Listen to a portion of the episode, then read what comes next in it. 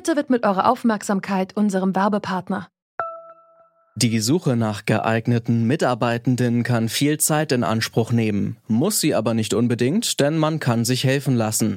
Zum Beispiel mit den Premium-Stellenanzeigen von Indeed, denn damit wird eure Stellenanzeige in der Suche sichtbarer und Bewerberinnen und Bewerber werden schneller auf euch aufmerksam. Indeed schenkt euch jetzt 75 Euro Startguthaben für eure Premium-Stellenanzeigen. Klickt dazu auf den Link in den Show Notes. Es gelten die AGB. Mit allen Möglichkeiten, die die Europäische Union hat, wäre es ein leichtes, dort eine Rettungsmission zu installieren, die auch wirklich einen ernsthaften Unterschied macht bei der Rettung von Menschenleben. Das hat die Europäische Union aber nicht vor, sondern die Europäische Union will eigentlich weiter dort Menschen ertrinken lassen. Das sagt Ruben Neugebauer von Sea-Watch zur Situation der Seenotrettung auf dem Mittelmeer. Dabei stehen die Zeichen eigentlich gut. Salvini ist vor Gericht, private Schiffe, die festgesetzt waren, sind wieder im Einsatz und die EU-Marinemission Sophia wird vor Libyen wieder eingesetzt. Gibt es also doch Hoffnung für die Seenotrettung? Heute ist der 17. Februar 2020. Ich bin Helena Schmidt und ihr hört zurück zum Thema. Zurück zum Thema. Von den türkischen, libyschen, tunesischen und marokkanischen Küsten versuchen weiterhin jeden Tag Flüchtlinge in die EU zu gelangen. Immer noch ertrinken viele von ihnen. Allein 2019 starben 1327 Menschen. Und trotzdem, eine EU-geführte flächendeckende Seenotrettung scheitert nach wie vor daran, dass viele Mitgliedstaaten keine Menschen aufnehmen wollen. Um nicht tatenlos dabei zuzusehen, wie die europäische Grenzpolitik Menschenleben kostet, haben sich in den letzten Jahren eine Reihe NGOs gegründet, die zivile Seenotrettung leisten. Mit eigenen Schiffen kreuzen die Organisationen über das Mittelmeer und retten Menschen aus meist vollkommen überfüllten Booten. Die größte NGO dieser Art ist Sea-Watch. Nach eigenen Angaben war Sea-Watch in den letzten Jahren an der Rettung von über 37.000 Menschen beteiligt. Doch vor allem die Behörden in Italien und Malta haben den Seenotrettern immer wieder Steine in den Weg gelegt. In Italien ließ etwa der rechtsgerichtete Innenminister Salvini Schiffe nicht anlegen oder hinderte sie daran, wieder auszulaufen. In letzter Zeit gibt es allerdings Lichtblicke. So hob der italienische Senat letzten Mittwoch die Immunität Salvinis auf. Der muss sich jetzt vor Gericht für sein Vorgehen gegen ein Rettungsschiff verantworten. Und es gibt auch gute Nachrichten für die NGOs. In den letzten Monaten haben mehrere Gerichte zugunsten von NGOs wie Sea-Watch entschieden, sodass sie wieder in See stechen konnten. Aktuell sind wieder sechs zivile Rettungsschiffe im Einsatz. Können so also in Zukunft mehr Menschen gerettet werden? Wie die Situation für die Seenotrettung gerade aussieht, das weiß Ruben Neugebauer. Er ist Aktivist bei Sea-Watch und hat die Organisation mit aufgebaut. Hallo, Herr Neugebauer. Hallo. Salvini ist vor Gericht, die Schiffe wieder im Einsatz und vor wenigen Tagen, da hat der deutsche Innenminister Horst Seehofer auch noch signalisiert, dass Deutschland 25 Prozent der geretteten Flüchtlinge aufnehmen würde, wenn es zu der EU-Marinemission Sophia vor Libyen kommt. Können Sie unter solchen Bedingungen jetzt mehr Menschen retten? Es ist tatsächlich so, dass wir jetzt in den letzten Wochen wieder mehr Menschen retten konnten. Davor war es so, dass äh, zum einen die Todesrate extrem hoch war auf dem zentralen Mittelmeer und zum anderen aber auch sehr viele Menschen eben nach Libyen in das Bürgerkriegsland äh, zurückgebracht worden sind. Da ist es tatsächlich so, dass sich jetzt das ein Stück weit ähm, ja wieder zum Besseren wendet. Das liegt ganz einfach an dem massiven zivilgesellschaftlichen Druck, der da auch dahinter ist. Der äh, kommt ja sowohl von zum Beispiel der Seebrücke, die sich äh, ganz massiv darauf dafür eingesetzt hat, dass eben äh, Städte und Kommunen ähm, Aufnahmebereitschaft signalisieren und nur so war es eben möglich, einen äh, Innenminister Seehofer dazu zu bringen, da jetzt auch Zusagen zu machen, die er größtenteils tatsächlich noch nicht umgesetzt hat, aber ähm, nichtsdestotrotz ist es so, dass es da jetzt wieder ein Stück weit vorangeht, weil was wir die letzten Jahre erlebt haben, ist eben mitnichten eine Flüchtlingskrise, sondern es ist eben eine Krise der Solidarität. Was sind denn die größten Schwierigkeiten, vor denen Sie als Seenotretter trotzdem gerade noch stehen, trotz dieser positiven Entwicklungen? Tatsächlich ist es so, dass wir zwar durch den zivilgesellschaftlichen Druck jetzt wieder äh, einigermaßen arbeiten können, gleichzeitig ist aber so ist, dass die Staaten nach wie vor ihre Politik des Ertrinkenlassens verfolgen und eben zum Beispiel Rettungsleitstellen, die eigentlich dafür da sind, ähm, ja eben so gut wie möglich dafür zu sorgen, dass niemand ertrinkt und in Seenotfällen so schnell wie möglich alles zu tun, damit Menschen gerettet werden, das eben gerade nicht mehr tun. Also die verweigern ganz bewusst Informationen, die tun alles dafür, dass die Menschen eben nicht im Sinne des Seerechts so schnell wie möglich gerettet werden, sondern dass sie eben nach Libyen in die Folterlager zurückgebracht werden. Und das ist ein Riesenskandal. Das betrifft äh, zum einen natürlich die Rettungsleitstelle in Malta, die ähm, für einen Großteil des zentralen Mittelmeers zuständig ist, die eben auch aus ihrer Zuständigkeit sogar, also aus der europäischen Zuständigkeit, äh, Pushbacks nach Libyen durchführen lässt. Das betrifft aber auch alle anderen europäischen Staaten, die eben hier Malta auf die Finger gucken müssen, weil das natürlich ein Riesenproblem ist, dass die Verantwortung an die Mittelmeeranrainerstaaten irgendwie abgegeben wird und dann die ähm, eben da Menschenrechtsverletzungen begehen am laufenden Band, weil sie sich da auch ein Stück weit nicht zu helfen wissen. Also das ist wirklich eine europäische Verantwortung.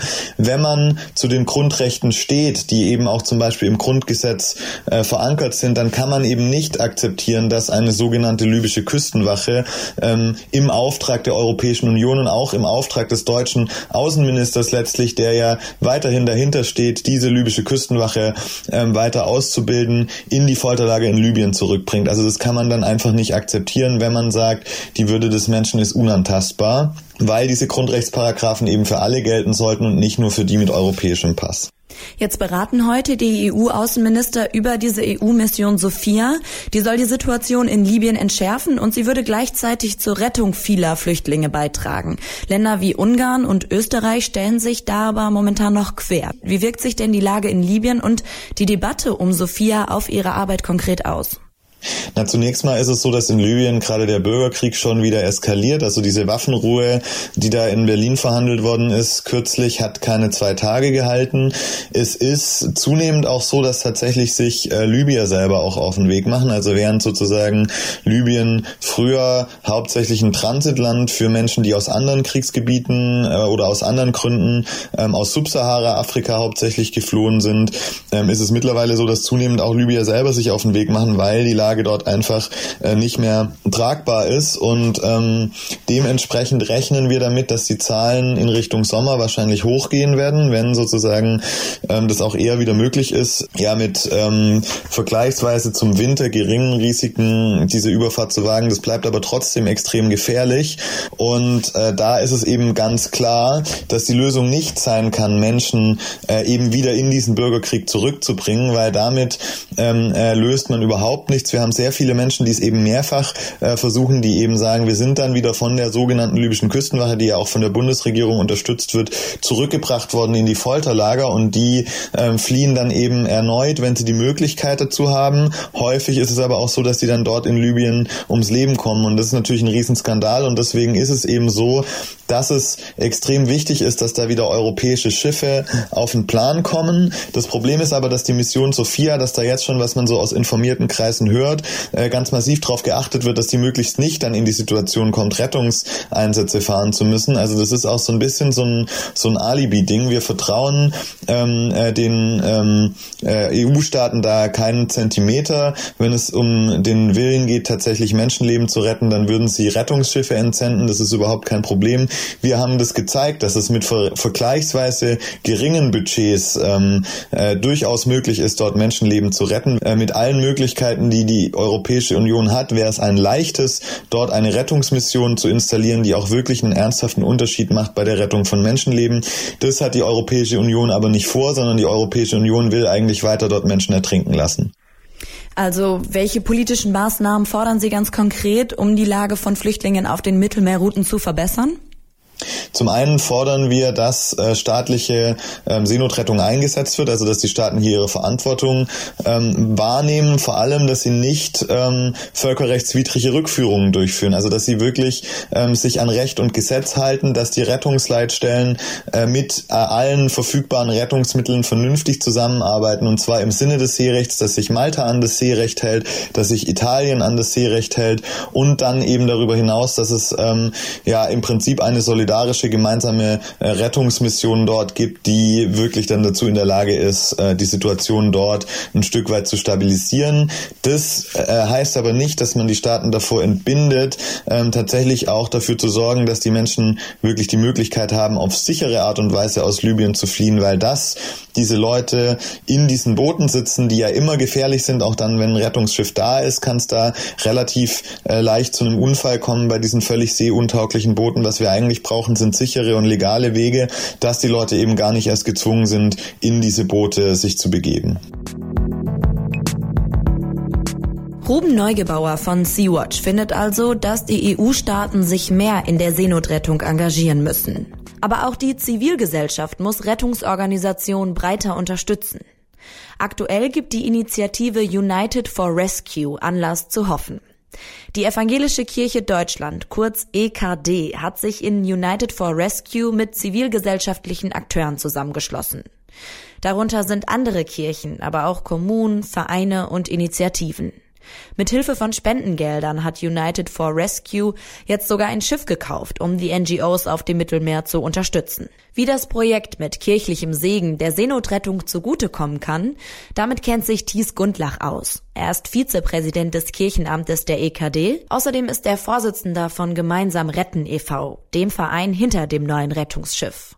Ich habe ihn gefragt, ab wann das neue Schiff einsatzbereit ist. Also es fährt dann am Montag los. Es muss ja jetzt in Richtung Mittelmeer fahren. Das ist ja auch noch eine kleine Strecke. Es wird dann in einem Hafen im Mittelmeer nochmal umgerüstet, so dass es seinem Einsatzzweck auch wirklich entsprechen kann und die Menschen auch aufnehmen kann, versorgen kann, ärztlich versorgen kann. Und dann hoffen wir, dass vor Ostern das Schiff das erste Mal in Einsatz kommt. Wird die Kirche denn noch über den Kauf hinaus in den Betrieb des Schiffes involviert sein? Also wir unterstützen auch andere Seenotrettungsgesellschaften, die im Mittelmeer äh, Menschen aus dem Wasser ziehen. Wir sind aber auch nicht völlig ähm, ausgeschlossen, dass wir auch dieser Organisation, also Sea-Watch, weiterhin unterstützen. Das kommt jetzt auf den Einzelfall an. Also wer braucht jetzt wie viel Unterstützung an welcher Stelle? Ganz schlecht ist, wenn Schiffe bereit sind, aber weil sie keinen Diesel bezahlen können oder weil etwas anderes fehlt, nicht auslaufen können. Da würden wir, wenn es irgend geht, mithelfen, dass das möglich wird. Sie haben es jetzt gerade gesagt, diese Unterstützung gab es schon von der EKD. Wieso hat man sich dann jetzt für den Kauf und Umbau eines ganzen Schiffes entschieden? Seit die Sophia-Rettungsaktion der Europäer eingestellt worden ist, ist das Drama und die Katastrophe auf dem Mittelmeer noch viel schlimmer geworden. Und solange die staatlichen Lösungen so scheitern, ist es gut, dass es zivilgesellschaftliche Gruppen gibt, die sich engagieren und einsetzen. Die Kirche ist auch nur eine von vielen, auch wenn diesmal die Initiative für ein weiteres zusätzliches Rettungsschiff von der Kirche ausging. Ist es mittlerweile ein Bündnisschiff mit ganz, ganz vielen Unterstützern vom DGB bis zu einer Tanzschule. Und das ist auch genau richtig. Aus der Mitte unserer Gesellschaft wird solch ein Unternehmen gestützt und gestärkt. Und das zeigt, dass wir doch einen breiten Konsens in Richtung Humanität haben. Wir lassen die Menschen nicht einfach ersaufen. Jetzt wurden Rettungsschiffe teilweise vor den Küsten festgesetzt, so wie in Italien beispielsweise. So ein Vorgehen dürfte aber ganz andere Reaktionen hervorrufen, wenn dahinter nicht private Aktivisten, sondern eben die evangelische Kirche steht. Kann Ihr Schiff da also mehr Erfolg haben? Also ein bisschen äh, hoffen wir darauf, dass das nicht nötig sein wird, sondern dass äh, bei der Innenminister Salvini jetzt auch nicht mehr am Ruder ist, sind die italienischen Häfen ja auch wieder offener. Das Grundproblem der Migration äh, lösen auch wir nicht mit unserer Rettungsaktion. Aber richtig ist natürlich, wenn sollte dieses neue Schiff festgesetzt werden, ist äh, die evangelische Kirche in Deutschland, aber auch alle anderen Bündnispartner, wie gesagt, vom Deutschen Gewerkschaftsbund bis zur Tanzschule bereit, da auch politisch den, die Stimme zu erheben und deutlich zu machen, dass das die schlechteste aller denkbaren Reaktionen ist. Wir haben uns heute bei Zurück zum Thema gefragt, ob es neue Hoffnung für die Seenotrettung gibt. Ruben Neugebauer von Sea-Watch und Thies Gundlach von der Initiative United for Rescue sind sich einig. Damit sich die Situation auf See nachhaltig bessert, fehlt es vor allem an politischem Willen. Denn ein Programm zur Seenotrettung auf EU-Ebene wäre absolut machbar. Dagegen gibt das Engagement der Zivilgesellschaft ihrer Meinung nach Grund zur Hoffnung. Durch gesellschaftlichen Druck sei es letztendlich möglich geworden, dass jetzt wieder mehr Rettungsschiffe in See stechen können.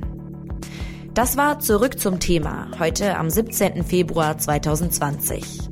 Wenn euch der Podcast gefallen hat, dann abonniert uns doch gerne in eurer Podcast-App. Ich bin Helena Schmidt. Vielen Dank fürs Zuhören und bis zum nächsten Mal.